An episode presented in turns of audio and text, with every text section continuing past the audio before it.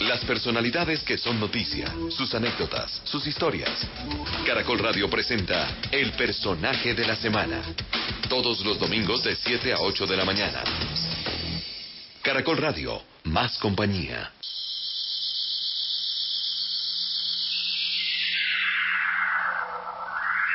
Hold your head as high as you can, high enough to see who you are, little man. Life sometimes is cold will never fail you, so. Remember that you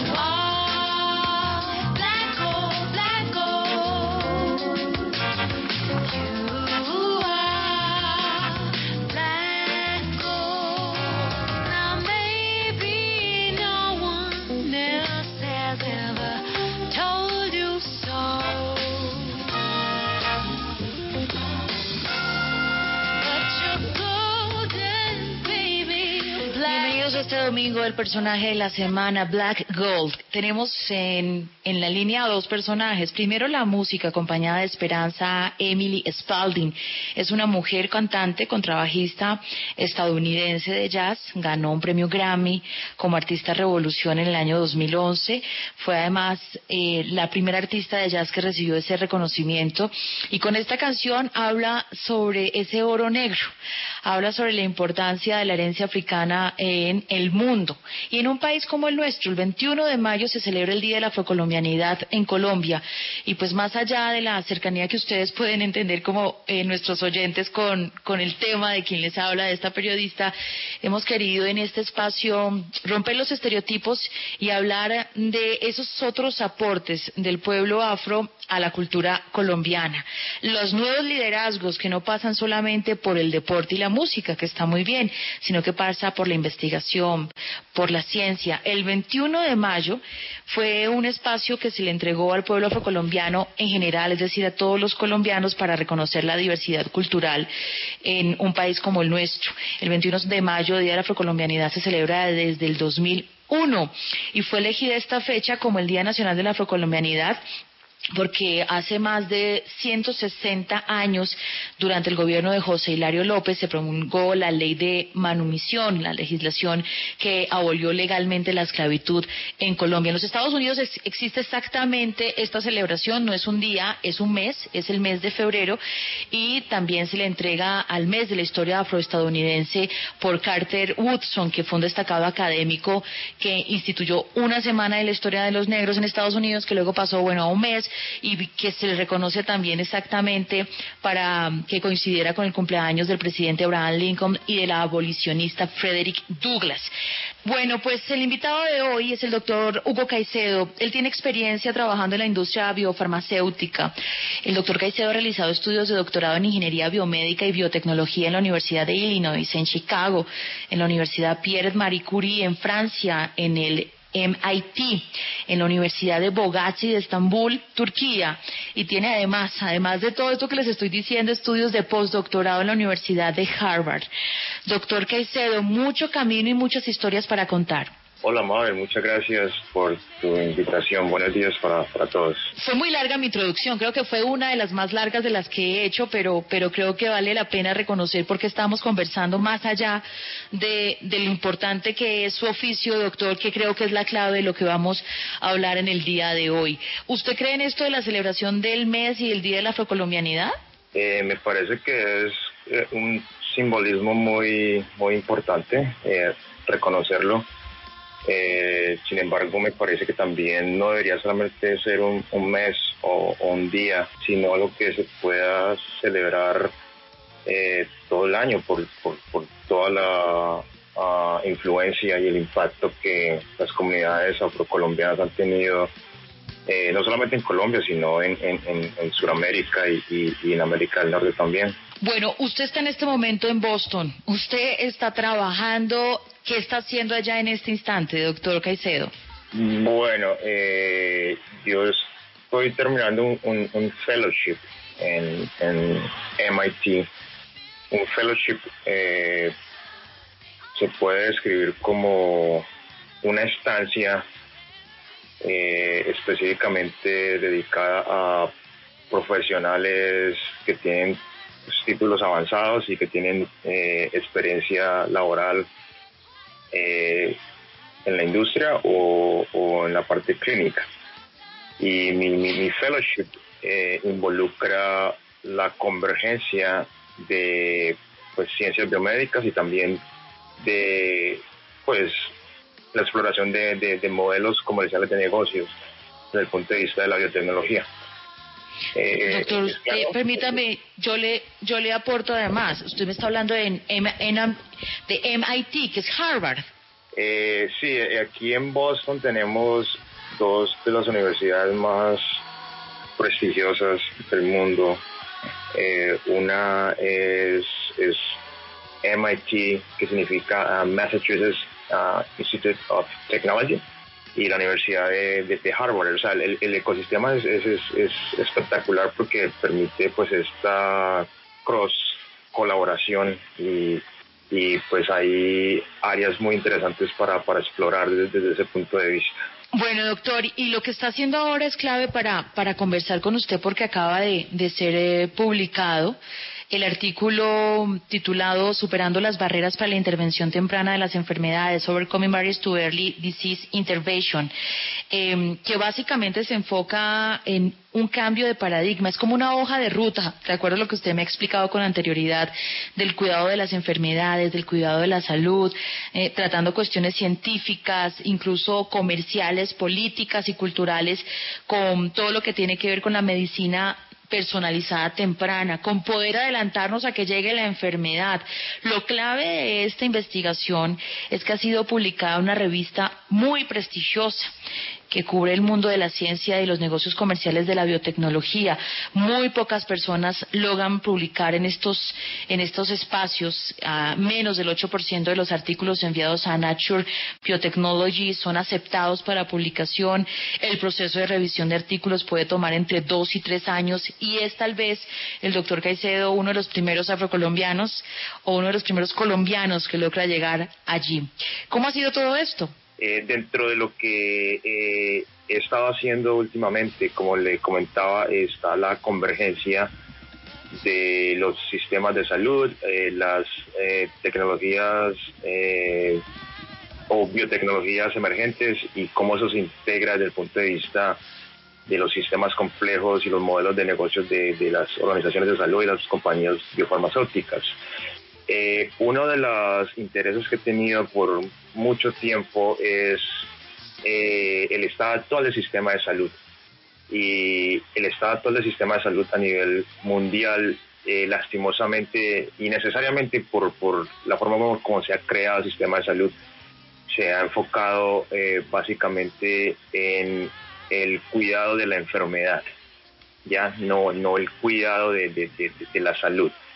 Eh, ¿Qué quiero decir con eso? Básicamente que en general eh, lo que hacemos como sociedad es esperar que los individuos presenten señales y síntomas clínicos para poder recomendar una, intervención médica. ¿Qué quiere decir eso? Tenemos un sistema que es básicamente eh, reactivo, ¿ya? No es proactivo. El problema con esto es que la gran mayoría de enfermedades crónicas complejas no empiezan de un día para otro. Ya son enfermedades que comienzan eh, a través de varios años. Muchos años pasan, algunas décadas. Entonces, eh, el tiempo en el que los síntomas y las señales clínicas aparecen es un tiempo ya muy, muy tarde. Ya eh, hay, sistemas biológicos o redes biológicas que ya han perdido su capacidad innata, autóctona, para autorrecuperarse, para poder responder a, terapias médicas. Entonces, eh, la propuesta eh, que eh, esta publicación ofrece es un paradigma cultural y, científico, eh, de podernos enfocar en, en, marcadores asintomáticos que nos permitan identificar quiénes son los individuos de alto riesgo eh, y poderlos hacer, eh, poderles hacer una monitoría. Un caso muy puntual es la situación que estamos viviendo en este momento con el, con el, uh, uh, con el COVID-19 o el coronavirus eh, que a mí me parece inaudito, Mabel. Eh, en este momento hablamos de, de, progreso científico y tecnológico, ¿cierto? Tenemos la capacidad de crear una máquina que, que aterriza en un cometa andando en, en, el espacio exterior. Podemos crear una máquina que, que la enviamos desde la Tierra y aterriza en, en Marte. Mm. Estamos creando vehículos eléctricos inteligentes y autónomos. Sin embargo, desde el punto de vista del cuidado de salud, en esta crisis global de la pandemia, ¿cuál ha sido la solución? Eh, si se sospecha que alguien ha estado en contacto con alguien que, ha sido infectado por el coronavirus, la recomendación es eh, aíslese y espere a ver qué pasa en dos semanas. Sí. Ya es, es, es algo reactivo, es algo que, que, no soluciona, es algo que de hecho eh, agrava la situación porque, como le digo, eh, en esas dos semanas hay una ventana de oportunidad en la cual se podría estar identificando eh, ese tipo de, de, marcadores asintomáticos que son los que eh, influencian que un individuo eh, pues progrese de la salud a la enfermedad, pero eh, eh, la parte reactiva que tenemos no ayuda para esto y obviamente eso ha sido un factor que ha influenciado con, con ha influenciado la gran tasa de, de infecciones. De contagios, claro. Doctor Hugo Caicedo, lo invito a una pausa. Quiero al volver que usted nos explique, por favor, sobre esta investigación que ha publicado en una de las más prestigiosas revistas científicas en el mundo. Les estoy hablando de Nature Biotechnology. Es un artículo que hizo además con uno de sus hermanos, que también es un científico brillante, con algunos colaboradores. Es Black Gold, nuestro invitado, personaje de la semana, está con nosotros para hablarnos de sus investigaciones, de su historia personal y de este país también. Volvemos en instantes.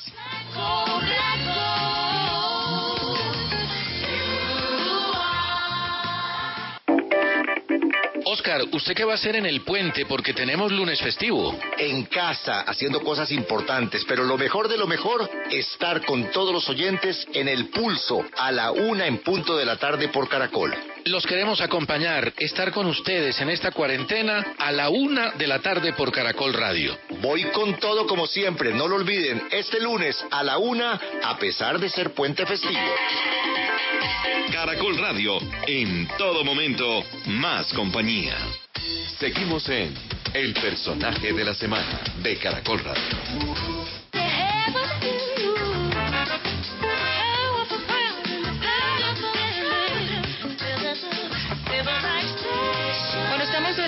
Es domingo y nosotros como siempre tenemos programas para acompañarlos hablando de los temas de la coyuntura nacional. La noticia esta semana, una, digamos, de las que pasaron por los medios de comunicación fue en la conmemoración del Día de la Afrocolombianidad y nosotros debajo de esa excusa de poder mostrar el talento de tantos hombres y mujeres en el país encontramos tal vez a uno de los científicos más importantes hoy por hoy en Colombia, afrocolombiano, de raíces en el departamento de Nariño eh, que trabaja además con su hermano hace muchos años eh, y desconocido para el resto del país. Yo soy vergonzante de esta situación, doctor Caicedo, porque incluso a quienes nos sentimos cercanos a estos temas, pues sabíamos que usted venía trabajando en investigación, pero cuando vemos su hoja de vida nos damos cuenta de estas publicaciones tan importantes que lo convierten tal vez en uno de los pocos colombianos que llegan a esta revista científica, pues uno dice cómo estos talentos no son más exaltados, demostrando que Colombia también está haciendo cosas buenas desde la educación y desde estos liderazgos. ¿Usted siente un poco como, como ese desconocimiento del país a todo lo que viene desarrollando? Pues yo he sentido que, hay una gran cantidad de individuos talentosos que por una u otra forma eh, no tienen la visibilidad, ¿ya? Y eso es algo que eh, el gobierno, eh, especialmente las, los ministerios encargados de ciencia, tecnología, salud, uh, comunicaciones, deberían de hacer un mejor trabajo, ya porque mm, yo creo que por muchos años nos hemos quedado con, eh, tres o cuatro eh, referentes desde el punto de vista pues de, la investigación científica y médica, los cuales son individuos muy talentosos, muy, muy reconocidos y que tengo mucho respeto. Sin embargo, eh, no son los únicos, sin embargo, hay, hay una generación emergente que, que está teniendo mucho impacto y que sencillamente por no estar conectados con, con las élites o, con los que manejan la información, pues no tienen la visibilidad. Eh, pero entonces algo es, es, es, una, es una observación para, para mejorar. Oiga, ¿qué pasó en su casa? ¿Qué fue que hizo su papá y doña Alicia para traer al mundo tres científicos de talla mundial? Es, esa es la pregunta que, siempre me, eh, me agrada que me, preguntes eso. Eh, mis hermanos y yo nacimos en Cali. Eh, mi hermano es doctor en ciencias de materiales, mi hermana es, es doctora en bacteriología y pues ya hablaste sobre mí. Sin embargo, mis padres, ellos vienen de Barbacoas, Nariños, y ellos no terminaron el colegio. Ya muchas veces las personas que me conocen y hablan conmigo me preguntan sobre los doctorados que han hecho mis padres, eh, sobre las experiencias internacionales y, cuando yo les digo que hacen, ese no es el caso de nosotros, eh, se aterran porque no entienden cómo es que personas que han sido eh, anteriormente campesinos de una zona muy deprimida, eh, olvidada del país como les Barbacoas, Nariños, puedan eh, crear pues pues este tipo de, individuos. bueno, mis, mis padres no tuvieron la oportunidad de, acceder a la educación superior no porque no quisieron, sino por pues las condiciones coyunturales sociales de la época y también por falta de oportunidades para individuos de, raza negra que, estaban muy presentes en esa época y aún están presentes eh, en el estado actual. Sin embargo, mis padres tienen la mejor educación del mundo que no se obtiene con un título de doctorado. Ellos, ellos nos inculcaron el valor de la perseverancia, el valor de la disciplina y algo muy importante que yo lo llevo hasta ahora, el, el, valor de la confianza en sí mismo y creer que, uno pertenece, ¿ya? Eh, eso es crucial, independientemente de, si tienes eh, dinero, de si tienes de una familia oligarca, burguesa, pobre, proletariado, lo que sea, eh, si tienes esos tres componentes claros, yo creo que, puedes eh, abrirte camino, ¿ah? Salir adelante. hay, obstáculos y dependiendo pues de, de, dónde vienes o la gente es que las personas que conozcas pues se pueden superar mejor, pero si no tienes esa esa esa esa mentalidad que mis padres nos ayudaron a crear es mucho más difícil. Bueno, doctor Caicedo, pero, pero venga, yo, quiero que usted me hable de esa infancia, porque estuve chequeando algunos datos y me dijeron, como muchos de los niños, como mi hijo u otros tantos, eh, sus sueños iniciales eran ser deportista, futbolista tal vez. ¿Cómo decide que no? ¿Qué es la ciencia? Eh, bueno, pues estando en Cali y con la influencia de los equipos de Cali, creciendo en Cali, eh, pues yo creo que eso fue una influencia muy grande y a mí, me encantaba y todavía me encanta jugar fútbol. También me encanta bailar, es decir, cuando, cuando si tú tienes o, las personas que me están escuchando tienen la oportunidad de conocerme un poco más, yo no encajo el perfil tradicional de lo que muchas personas creen que es alguien que tiene una educación eh, avanzada de científico, porque yo no me comporto como una persona tradicional y de hecho pues es lo que me ha ayudado a, cumplir con, con metas eh, muy impresionantes. Eh, pero, pero entonces, ¿cómo se comporta entonces para entenderlo para quienes no lo conocemos en el plano personal? ¿Cómo se comporta este investigador científico? Mira que cuando, cuando yo estaba eh, en, mi escuela de, doctorado, eh, las personas que tenían acceso a mí eh, pensaban que yo tenía dos vidas paralelas, porque está una, la vida que, que, que han visto muy alegre, muy, muy, muy, o sea, de influencia pues colombiana, eh, abierta y obviamente pues es un estereotipo que hace eh, de una forma equivocada pensar que esta persona no, no tiene las capacidades, no es totalmente profesional y está pues también la, la, la, la, vida de las personas con las cuales estoy trabajando directamente como, como es mi, mi, ah, consejero ah, doctoral donde me tiene pues en una eh, apreciación muy alta. Eh, entonces, eh, esas dos cosas, la, la, la, las dinámicas que la sociedad nos ha, hecho pensar erróneamente es que esas dos cosas son incompatibles.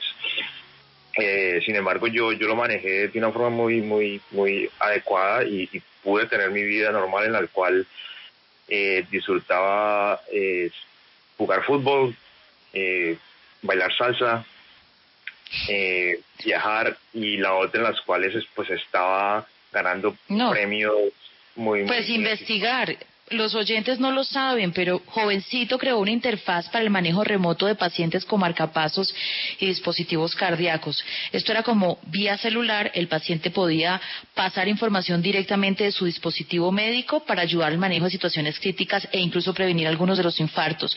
Se lo llevó a la Universidad de Illinois a hacer alta investigación. ¿Cuántos años tenía entonces? eso fue cuando, eso mira, ya hace más de 15 o 16 años pasó eso.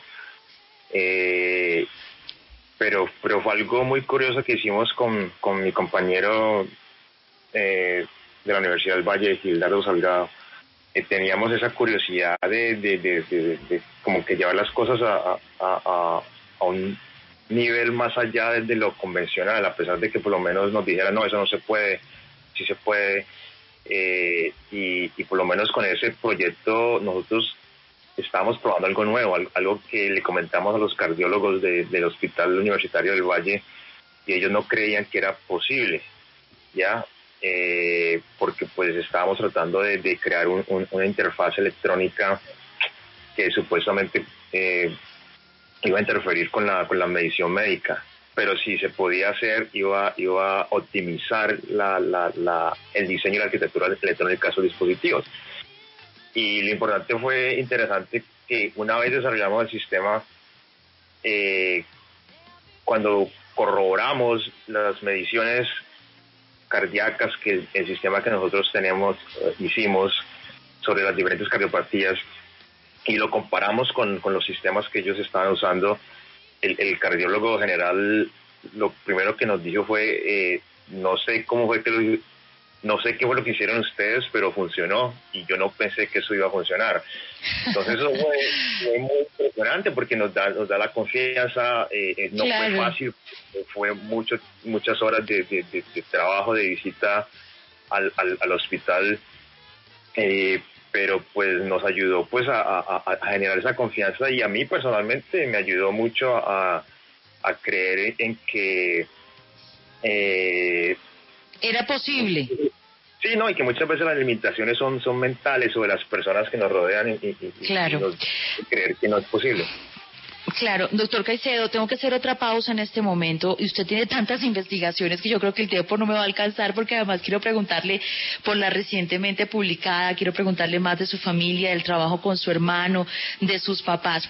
Una última, ¿qué significó para usted llegar a, esta universidad y también llegar, eh, llegar a Harvard y a MIT? ¿Qué significó para un hombre, como usted bien lo menciona en este programa, llegar a las grandes ligas? Eh, esa es una muy buena pregunta. Mira que en el, en el 2009 yo me gano una, una beca predoctoral para ir a, a, la Universidad Pierre Emery Curie en Francia. Y, antes de, de, que me ganara la beca para ir allá, nos, no sabía el impacto de esa universidad. O sea, esa es la mejor universidad de Francia donde la investigación se hace al más alto nivel, es parte de del sistema de la, de la Soborna. Entonces, cuando yo llego allá, eh, eh, me pareció muy impresionante y, y yo pensé que, que, iba, era como, iba a ser un punto de inflexión para, para grandes cosas. y, fue una experiencia súper gratificante vivir en, en, París, eh, aprender francés, aprender el sistema de los franceses y, todavía me, relaciono con mi advisor en, Francia. Cuando yo regreso a, Chicago, eh, yo eh, me comunico con otras personas y les comparto lo que he hecho y fue en ese momento en que hubo un Congreso eh, Nacional de, Bioingeniería y conocí a un investigador de Harvard y le, comenté lo que acababa de decir y, él, y, inmediatamente él, él, me da su información de contacto y me dice que, que le interesa que una vez yo termine mi doctorado, pues considere unirme a su laboratorio. Entonces, en ese momento fue el momento en que yo, wow, o sea, yo realmente puedo llegar a Harvard y, y efectivamente pues a través de esa relación, a través de, pues, del trabajo y los resultados que obtuve fue que pues se, se, dio la, la, oportunidad. Interesantemente la, el fellowship postdoctoral que obtuve era de una división conjunta de, de MIT y, Harvard. Y mira que otro dato muy interesante, una vez llego a, a, a este ambiente llego con mucha confianza, pero eh, cuando empiezo a interactuar con la gente, mira, fue algo totalmente eh, eh, espectacular en el sentido de que estas personas que están acá en este ambiente, ellos, ellos son otro tipo de gente. Ya hay personas que posiblemente no les agrada mucho escuchar los nombres de Harvard o MIT. Algunos piensan que, hay mucha prepotencia o arrogancia algunas personas no tienen, pero algo que muchas personas no saben es que la gente acá no son personas normales. Ya, eh, ¿Cómo es? No, no, pero eso sí me lo explica después de la pausa que no son personas normales. Me imagino que están en una estratosfera, es decir, están en otra dinámica intelectual, pensando de otros temas, hablando de otras cosas que nosotros, la gente, el resto de mortales, no lo hacemos. Exacto. Voy a hacer una pausa que me toca por, por mm, responsabilidad con programación de, de nuestra emisora, doctor Caicedo, pero para los oyentes. Y bueno, y se fue a hacer su postdoctorado en Harvard y MIT para trabajar en células madre que permitieran la reconstrucción de neuronas neuronas, que son las únicas células del organismo que no se regeneran. ¿Qué tal? Es nuestro personaje de la semana. El doctor PhD, Hugo Caicedo. Volvemos. Seguimos en El personaje de la semana de Caracol Radio.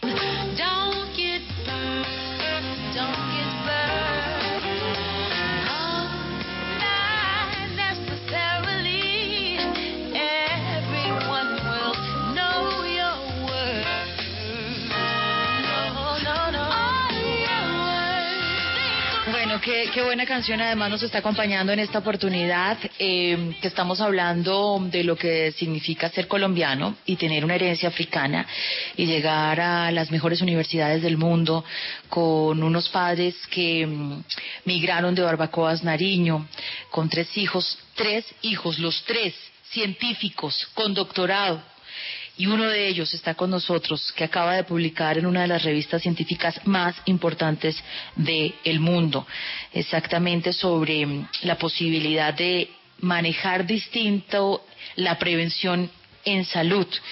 Eh, superando las barreras para la intervención temprana de las enfermedades. Así se llama este artículo que se publicó recientemente en Nature Biotechnology. Bueno, doctor Caicedo, ya tendremos un último bloque para hablar de la investigación y sus impactos, pero yo estoy muy interesada en seguir conociendo de su vida. Usted me dice que cuando llega ya a ese universo de los grandes investigadores, ahora sí, las ligas mayores, pues que la gente es distinta. ¿Distinta cómo? Eh, es, es, es, es la, la, mentalidad, Mabel. Cuando yo llego acá, mira que la, las, los estudiantes de, de, del pregrado o del doctorado, ellos están ya hablando de el tipo de eh, compañía que van a crear. Ya cosa que yo no lo experimenté ni en Chicago ni, ni en Francia. En, Chicago y en Francia era muy centrado en, en bueno, es, esta investigación y voy a hacer esta publicación y, sigo. Acá no, acá la gente estaba pensando de, de trasladar del mundo real, de cómo es que podemos aterrizar todo eso que se hace en la academia y, y, y cómo eso va a tener un impacto en el mundo real. Y, y, y era lo que yo realmente no tenía mucha familiaridad. Eh, entonces, y, y pues obviamente también, especialmente la gente de MIT, son personas que cuando tú hablas con ellos, pues están o, o trabajando en algún proyecto de, de, de, NASA o están trabajando en algún proyecto de alguna agencia militar secreta.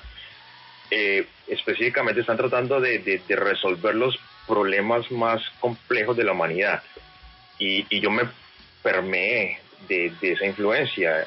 Eh, algo que me motiva mucho a mí eh, es un desafío complejo y, ver la forma en que ese desafío se puede eh, solucionar, eh, ver la forma en que eh, se pueden identificar los recursos más, más adecuados para poder hacer eso. Y cuando hablo de recursos, no solamente la parte financiera, sino el talento humano, la estrategia de poder transformar esos recursos de una forma rápida y, y efectiva, de que tenga un impacto real en el mundo, claro. en, en, la vida. Claro. Eh, doctor Caicedo, ¿qué pasó después? Es decir, cuando usted pasa todas estas, para algunos barreras, eh, pruebas realmente de su intelecto, de su capacidad inventiva.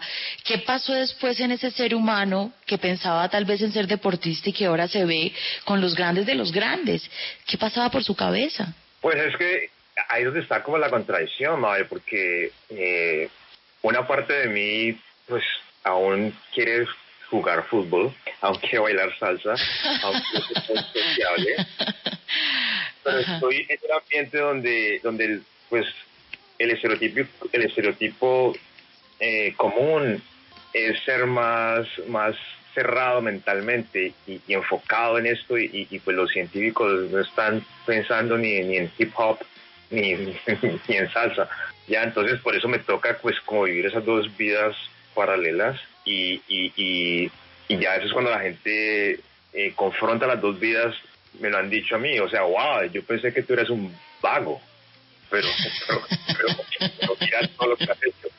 Y las otras personas, oh, wow, yo sabía que tú eras muy talentoso, pero no sabía que tenías estos otros talentos, habilidades más, más sociales. Eh, claro. Entonces, Óigame, y doña Alicia, yo, yo sí quiero preguntarle, porque es que los papás son todo para uno. Doña Alicia, su mamá y don Héctor, ¿qué, qué le dicen de su carrera, de, de su trabajo, de su proyección? Mira que eh, hay una anécdota muy, muy, muy chistosa con mis padres. Eh, una vez ellos vinieron a visitarme y eh, organizamos, organizamos un, un viaje a, a, a Florida y a Orlando y a Miami y estábamos eh, tratando de, encontrar un lugar, entonces alquilamos un carro y entonces teníamos que coger uno de los de los buses que hacen el tour, pero lo perdimos y entonces cogimos un mapa y, nos fuimos detrás del bus, pero lo perdimos. En, en fin, eh, tocaba identificar una solución para volver a, a, a encontrarse con, con, el bus que hacía el recorrido. Y entonces lo que yo hago es sencillamente pues, analizar el, el mapa y predecir cuál es la, la ruta más probable que, que, que, va a tomar el, el, el bus. Y efectivamente, no, pero usted pues, lo hace el cálculo mental. Usted dijo, bueno, pero entonces esta es la ruta, posiblemente se va por aquí, ¿eso lo hace mentalmente?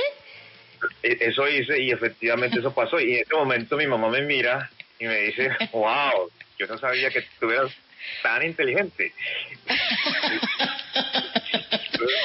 Mamá, pero no me ve dónde estoy. como que yo sé que haces esas cosas grandes, pero entonces es el momento en que, o sea, eh, en tiempo real ella, ella, ella eh, evidencia y es testiga de una situación de, de resolución de problemas en tiempo real. Entonces analiza mi, mi, mi proceso mental de, de, análisis y de síntesis y de predicción. Y, y cuando se dan las cosas, entonces ya como que, wow, entonces sí, sí, sí, sí eres inteligente. Yo, pues, pues mamá, pues, que. Mamá, mire dónde estoy. Óigame, su hermano, ustedes han trabajado no, mucho. No, no valió, no valió Harvard ni MIT. Ella, ella tenía que e- evidenciarlo en tiempo real. Esas son nuestras madres, créame que esas son mamás nunca es suficiente. Eh, su hermano, le quiero preguntar por su hermano porque también es un destacado profesor de la Universidad del Valle, investigador que ha hecho además esta publicación reciente sobre, sobre prevención de enfermedades que ha sido reconocida en una, una revista científica tan importante en el mundo. ¿Quién es él? ¿Cómo es él? ¿Cómo es la re- relación de ustedes dos? Eh, ¿Son gemelos, mellizos? No, mira que pues cre- creciendo sí parecíamos mellizos y la gente, la gente, mi mamá nos vestía iguales y, y la gente pensaba que éramos mellizos, pero no, eh, pues primero que todo está mi hermana, Olga Caicedo, que yo creo que ha sido una influencia muy grande. eh, para mí, Olga es, es, es la inteligente innata, o sea, ella sí, desde muy pequeña, no, no sé cómo hacía, pero, pero una capacidad intelectual grandísima. Eh, y a mí, o sea, yo, yo he evolucionado. Yo no, te voy a, no voy a estar aquí eh, en este programa diciéndole a la gente que sí, soy un genio, porque no, no es así. Es decir, yo, yo pasé trabajo eh, en el colegio, eh, cuando estaba en Cali, eh, hubo materias que, que perdí, hubo materias que, que me costó trabajo identificar la forma adecuada de estudio. Sin embargo, eso no me limitó para poder llegar a, a- a MIT y publicar un, un paper en la revista más importante del mundo de ciencia y tecnología con eh, uno de los directores eh, de- del hospital más grande de la Escuela de Medicina de Harvard o con el decano de, de la Escuela de Negocios de Harvard. Entonces, sencillamente lo que quiero decir es esto, es decir, tenemos un, un problema en la sociedad en la cual estigmatizamos a los individuos que, que, consideramos no son apropiados sencillamente porque por una u otra razón no sobresalen en un campo específico, pero, pero estamos aniquilando las áreas de desarrollos en los cuales ellos pueden sobresalir. Y por lo menos en mi caso particular era, era un, un- inadecuado eh, proceso mecanismo de aprendizaje. Eh, yo tuve un, un tiempo en que eh, me costaban las matemáticas y, y a pesar de que eh, era dedicado y estaba dándole, no me funcionaba. Y hubo un día en que por alguna razón algo, algo, hubo un switch que, que, se reorganizó en mi mente y todo empezó a ser claro. Antes había como nieblas y- y entonces vuelvo a ver las, las ecuaciones aritméticas y, y- y las entiendo muy bien y, y desde ese momento me vuelvo muy bueno en las matemáticas, ¿ya? Entonces yo creo que es Sí. como una oportunidad para que los sistemas educativos eh, eh, mejoren ese tipo de, de- de- de situaciones eh, para no desestabilizar o para no arruinarse a, a- a los chicos que, que tienen eh, de- determinadas posibilidades Sí. que no han reconocido en el momento. Bueno, pues eh, la otra joya de la casa, Olga Lucía, la otra hermana, ha trabajado también con un reconocido investigador que tenemos en el suroccidente colombiano, con el, doctor Sócrates Herrera, para buscar una vacuna contra la malaria. Eh, ella es también una joya. eh, en la Universidad del Valle estudió bacteriología, ha hecho estudios de maestría en ciencias básicas médicas, eh, ha sido jefe del Banco de Tejidos de la Fundación Cardiovascular de Colombia, directora del Banco de Ojos de Cali, eh, ha hecho investigaciones en inmunología con la Universidad del Valle, con la Fundación de Medicina Tropical del Amazonas del Brasil. Mejor dicho, la familia de los que es eso. Black Gold. Una pausa. Y el último bloque de todo lo que quisimos preguntarle al doctor Caicedo, eh, pues tenemos el último bloque para cerrar y para que nos cuente más sobre su historia y sus éxitos. Hoy celebramos de esta manera, con estos liderazgos investigativos, el mes y el Día de la Afrocolombianidad. Seguimos en El personaje de la semana de Caracol Radio.